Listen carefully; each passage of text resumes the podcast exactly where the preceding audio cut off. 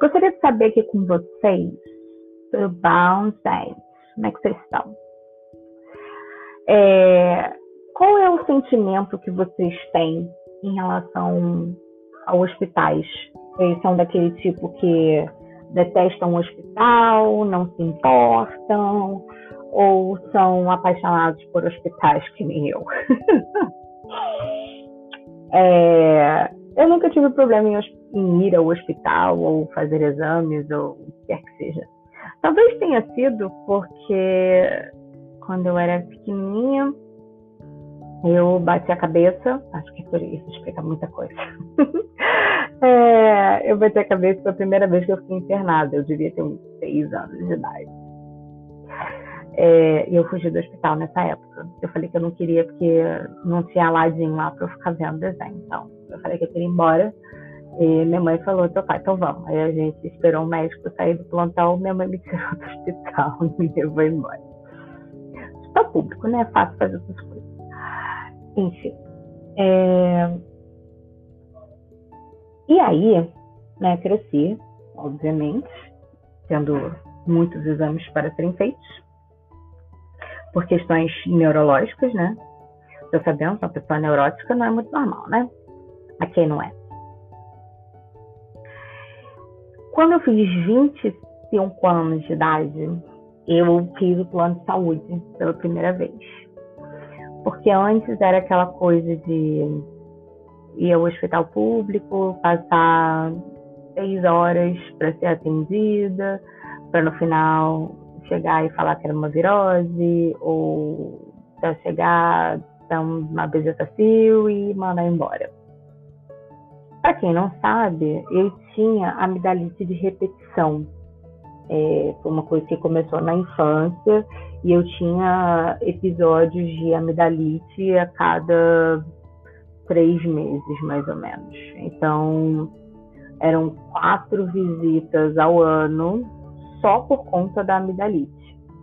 E era o um inferno. Ficava com garganta toda inchada, é, tinha que tomar um monte de remédio, e chegou um, uma certa etapa que eu não tinha mais como tomar nenhum antibiótico porque eu tinha criado resistência por causa da repetição.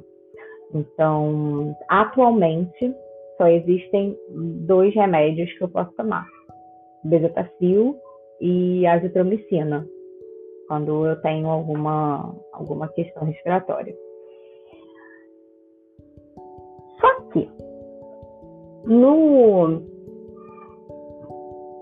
em 2019, eu fiz uma cirurgia para acabar de vez com essa história aí de, de amidalite de repetição, que foi uma cirurgia super extensa, que eles é, rasparam né, a, a, área dos seios nasais, abriram a passagem nasal, né, então eles tiraram toda a carne que tinha no nariz e na garganta, eles fizeram um, um corte, além né, de retirar as amígdalas, eles fizeram um corte na, no meu palato, né, no céu da boca, abrindo a passagem de ar. Porque eu, eu tenho muita falta de ar naturalmente, né? Agora, com essa história de Covid, assim, tô com Covid ou tô com alergia, né? É rinite ou é Covid. A desgraça passa, passa esse último ano inteiro fazendo isso. é, e aí, nessas visitas ao hospital, eu consegui dar uma reparada, né, como que funciona é, o hospital de rico, o hospital de classe média, o hospital de pobre. Hospital de pobre, na verdade, é o SUS. Então, é aquela coisa que eu já mencionei.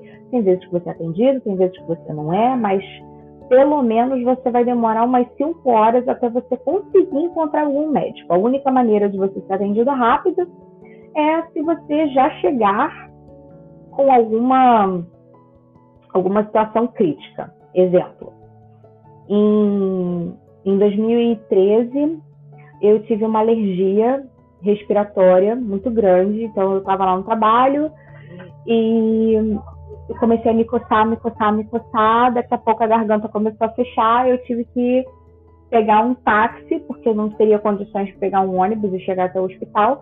pegar um táxi correndo para emergência porque eu estava com fechamento de glote. Eu já cheguei com o taxista me carregando, falando que eu estava sem respirar, que eu vim o caminho inteiro sem respirar. Já me levaram direto e sacaram remédio na veia. Tomei umas três ou quatro injeções diferentes, não me lembro, só sei que eu fiquei super droga. Tive que pedir alguém para me buscar, porque eu não tinha condição de andar de tão chapada de remédio que eu estava. Essa foi uma experiência boa, porque foi rápida. Eu sou extremamente desastrada. Antigamente eu virava o pé, luxava assim o tornozelo, mas duas vezes por ano pelo menos. E aí tinha que ir no hospital, é, bater chapa, ver como é que era. E eram aquelas visitas assim de oito horas, no mínimo. Até que eu fiz o plano de saúde e as coisas mudaram um pouquinho, né? No parto do meu filho, eu queria que fosse um parto humanizado, saudável, com o mínimo de interferência possível. Eu tinha pavor da ideia de, de fazer cesárea. Eu falo que a medida está pronta, se fizerem cesárea, eu estou lascada, como é que eu vou voltar para trabalhar? que meu ex-marido estava desempregado e só eu que estava sustentando a casa. Eu precisava loucamente ficar nativa. Então a minha ideia era ter meu filho e voltar para o trabalho na segunda semana, se desse, né? Comecei a pesquisar, contratei uma doula, Besulu, e resolvi ter meu filho no, na maternidade Maria Amélia, que fica no centro do Rio, perto do Souza Guiar, ao contrário de ter num hospital particular, porque eu já sabia que na maioria dos hospitais particulares, se você já não chegar parindo, provavelmente você vai acabar numa cesárea. Quando chegou a época do parto, eu fui para Maria Amélia, saí daqui de Niterói, já estava com um pouco de dilatação, bastante contração. Cheguei no Maria Amélia, fui atendida rapidamente. Eles me colocaram para uma enfermeira me ver, viu que eu estava com, com 5 centímetros de dilatação. E esse era o mínimo para ser admitida no hospital. Aí uma médica ginecologista foi fazer o exame do toque, aí ela viu que eu já estava com 7 centímetros de dilatação 15 minutos depois. Mas entre esses 7 centímetros e os 10 centímetros do meu filho nascer, demorou, demoraram 5 horas. Qualquer coisa, né? Mas eu já estava lá no hospital, é, eu fiquei é, tomando banho, fazendo uns exercícios de pilates para poder ajudar na, na passagem e foi tudo certo, graças a Deus. Estava de volta ao trabalho com duas semanas do meu filho nascido. E foi uma boa experiência, né? O hospital o hospital estava adequado, digamos assim, estava limpinho, tinham os insumos necessários para realizar a, as, as coisas que eram necessárias de, de serem realizadas. Eu não fui a única pessoa né, que pariu lá, tem umas, umas amigas também que escolheram parir lá ao invés de parir no, no hospital particular. Mas eu sei que é uma experiência atípica, porque minha irmã teve os dois filhos dela num hospital aqui em Niterói e o tratamento dela foi completamente diferente do meu. Não tinha nem ventilador na enfermaria. E lá na Maria Amélia tinha até ar-condicionado, era até frio, né? A gente tinha que levar coberta. Agora nós vamos para a parte dos hospitais classe média. O, eu moro em Niterói, né? Então aqui em Niterói a gente tem de hospitais particulares o CHN, que é o hospital referência da AMIL. Temos o Hospital Icaraí, Hoje em dia nós temos o Niterói Dor e tem um hospital da, da Unimed que fica em Itaipu. Quando eu tinha mil eu sempre ia pro Hospital CHN ou eu ia pro Hospital Icaraí. Tinha uma fila de espera gigantesca. Era sempre, no mínimo, duas horas, uma hora e meia para alguém atender. Começar o atendimento com um médico. O que é um pouco assustador, né? Você fala, caraca, no hospital particular também vai ter essa, essa coisa gigante de, de espera, né? Normalmente não é uma expectativa nossa de quando nós vamos a um hospital particular.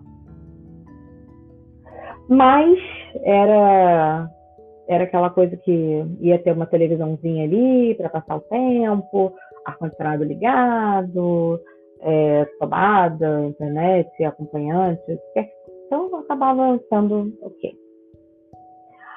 Até que eu conheci o Niterói Dor. Nessa cirurgia que eu fiz em 2019, essa cirurgia foi feita no Hospital Icaraí. Foi péssima. Eu fiquei cinco horas esperando a anestesista, com fome, irritada, querendo matar todo mundo. Ela fez a cirurgia e logo depois eu eu fui pro quarto. Não tinha comida para o meu acompanhante, não tinha comida para mim. É, as enfermeiras demoravam muito para vir, então eu estava com, com sangramento no nariz, né, sangramento na garganta, e era difícil alguém vir e trazer gases. Então, meu marido, ele, ele foi até lá, a estação, conversou com uma enfermeira, e uma enfermeira foi e arrumou umas gases, assim, na encolha para ele poder deixar no quarto, pra, porque se ele ficasse esperando, não ia conseguir. Eu fui para casa, né, no, no dia seguinte da, da cirurgia, eu só dormi uma noite no hospital Caraí, e fui, fui para casa. Um inferno Indico para todo mundo, gente, vocês precisam fazer a amidalectomia ou qualquer uma dessas relacionadas ao seu aparelho respiratório, por favor, façam enquanto vocês são novos. Com o passar do tempo, é uma dor desgraçada. Eu cheguei e a dor foi piorando, foi piorando, foi piorando. Então, quatro dias depois da minha cirurgia, eu fui para o hospital Niterói Dor. Dei entrada no Niterói Dor porque eu não conseguia comer, eu não conseguia falar, tudo doía.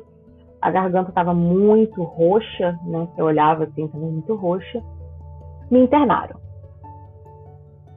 Quando eu entrei na suíte, né, no, no quarto particular lá do, do Niterói eu falei, gente, deve ser bom ser rico, né? Porque eu tô aqui nesse hospital. Era melhor que um quarto de hotel. Vocês não têm noção. Era mil vezes melhor do que um quarto de hotel.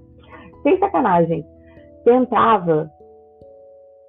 Primeiro que o quarto era maior do que o quarto que eu tenho na minha casa. Era, sei lá, uma vez e meia, sei lá, do, do tamanho do meu quarto. Um banheiro gigantesco, dava dois do meu banheiro. A televisão com todos os canais, com Netflix e o atendimento, gente, que atendimento. Eu fiz amizade com todas as enfermeiras. Eu estava lá, eu já saía batendo papo com todo mundo, já sabia o nome de todo mundo. E aí elas chegavam, né, entre uma coisa e outra, já, já ficava conversando.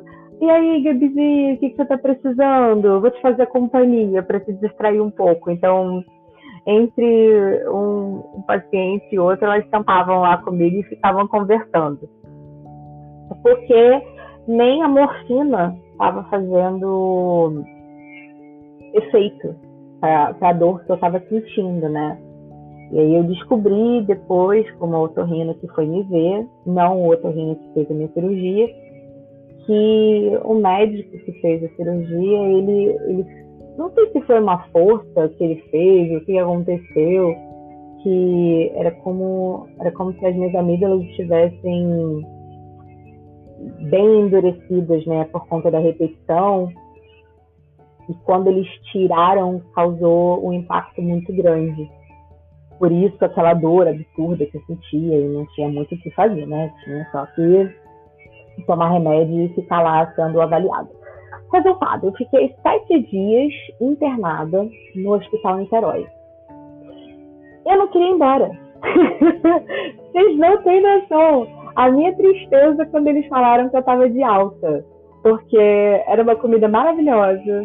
Eu tinha uma puta vista da janela do meu quarto. Chuveiro a gás. Né? Quem, quem tem chuveiro normal sabe do que eu estou falando. Aquele chuveiro que você queimava até a pele tomando banho. Maravilha. Uma cama gigantesca que tinha várias posições. Um monte de gente para conversar comigo. Eu sou, sou meio sociável, então eu gosto de gente. Gosto de conversar, eu sinto falta. E chegou o dia da minha aula. As enfermeiras estavam meio tristes que eu ia embora, eu não ia ficar contando piada para elas. Elas falavam que eu animava o plantão da madrugada. Mas fica clara a, a diferença e a distinção entre os hospitais. Os hospitais que são voltados para a classe média e os hospitais que são voltados para atender a nata da sociedade. O Hospital Niterói Dor, ele é um desses. É como se fosse um hotel mesmo. Ele é gigantesco, completamente equipado, tem muita coisa boa, os profissionais são excelentes e não tive a mesma experiência nos hospitais que são voltados para a classe média, aqui em Niterói, né? O Hospital Caraí e o Hospital CHN. São decentes, mas não são lá essas coisas. E eu acabo me divertindo bastante, né, quando, quando isso acontece. Recentemente, eu fui fazer um exame, né, uma raio-x, um raio-x panorâmico da coluna, e não tem esse exame aqui em Niterói. Eu tive que ir no, no Papador. Quando eu entrei naquele hospital, eu olhei para mim, olhei para o hospital, falei, gente, eu não tô, não tenho nem roupa para entrar nesse hospital aqui. Não tem, não tem. Tinha um piano de cauda preto gigantesco logo na recepção aquele teto gigantesco que só vem em casa de rico, de filme, era isso. Eu olhava e falei, gente, que coisa, né? Gigantesco isso aqui, maravilhoso. Você olha, viu uma pessoa pegando exame em ecobag. Tava lá uma ecobag bonitinha com a foto do Rio de Janeiro sublimada ali para você levar seu exame. É outro nível de riqueza. Deve, deve ser muito bom ser rico. Juro por Deus mas rico no nível Ike Batista, né? Não, não rico classe média que se acha rico.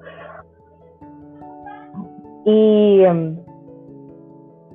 aí essa semana eu fui de novo no Hospital Dó para fazer a ressonância da coluna, né? que, é, é um kit delícia. E as enfermeiras me deram o formulário da ressonância magnética para eu preencher e chegou uma parte ali, tava tava escrito assim, instabilidade. Eu olhei para a enfermeira e falei assim, essa instabilidade aqui tá falando do quê? Instabilidade da coluna, instabilidade de humor, porque instabilidade de humor eu tenho, mas tomo remédio para isso. Tá, tá fazendo efeito ultimamente. É, essa idade aqui, a gente coloca o quê? A idade física, a idade mental, a idade da certidão, porque na certidão diz que eu tenho 31, mas meu corpo se comporta pelo menos com três vezes mais. Minha avó, que tem 92 anos, dá de 10 a 0 em mim. Ela levanta às 5 da manhã e vai até às 11 trabalhando nas coisas da casa, não consegue ficar parada. Eu, se eu fico em pé três horas seguidas dando aula, eu tô morta, minha coluna tá gritando, tem que tomar antes de dormir. Nesse nível. Então, as mulheres começaram a rir desesperadamente comigo, falando assim, gente, isso não existe. Eu falei, ah, costume, né, gente? Toda hora em hospital a gente aprende a fazer uma diversão, um stand-up com a nossa desgraça. Vai fazer o quê? Eu tô com 31 anos de idade, tem artrite, artrose, e precisa urgentemente fazer uma cirurgia na coluna. Então, a gente acostuma com essas coisas, né? Entrei na sala da ressonância magnética do Niterói Dor.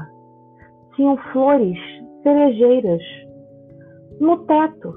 para você ir olhando as flores enquanto você fazia a ressonância. Acalmar. Olha que coisa! Aí eu já comecei a pensar, né? Primeiro que em um hospital público nem máquina de ressonância tem, né? Normalmente as pessoas precisam pagar no particular realmente. E eles lá com aquela, com aquela telinha bonitinha, maravilhosa. É, realmente, realmente. É, ser rico é bom. Ser rico deve ser muito bom mesmo. Você tem uma noção? O pijama que eles dão, né? não é aquela roupinhazinha descartável, não. Você entra, eles dão um pijama de algodão com, com o nome do hospital bordado. Eu falei pra você, isso aqui, vocês vão jogar fora esse negócio novo? Que eu podia levar pra casa. Adorei esse pijama aqui, quero levar, não posso não?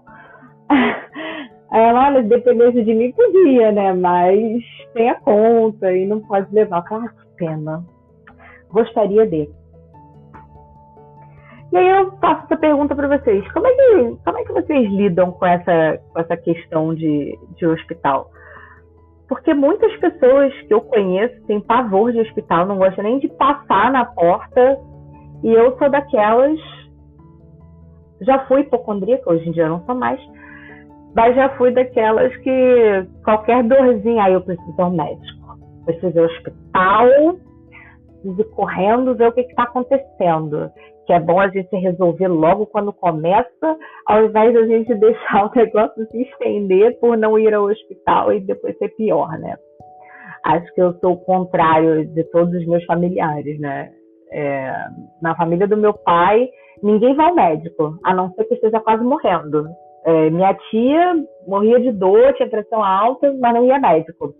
Só foi quando eu teve infarto. Né? Aí não tinha mais como, né? Tinha que ir realmente. Aí tá há dois anos agora para fazer o exame e não faz o exame. Então, eu tia, dor não vai dar segunda chance não, hein? Complicado. Então, dividam comigo suas ideias, suas neuras, como que vocês se sentem. E quem quiser mandar algum tópico, alguma ideia, diariodasneuras.gmail.com Beijo para todos vocês.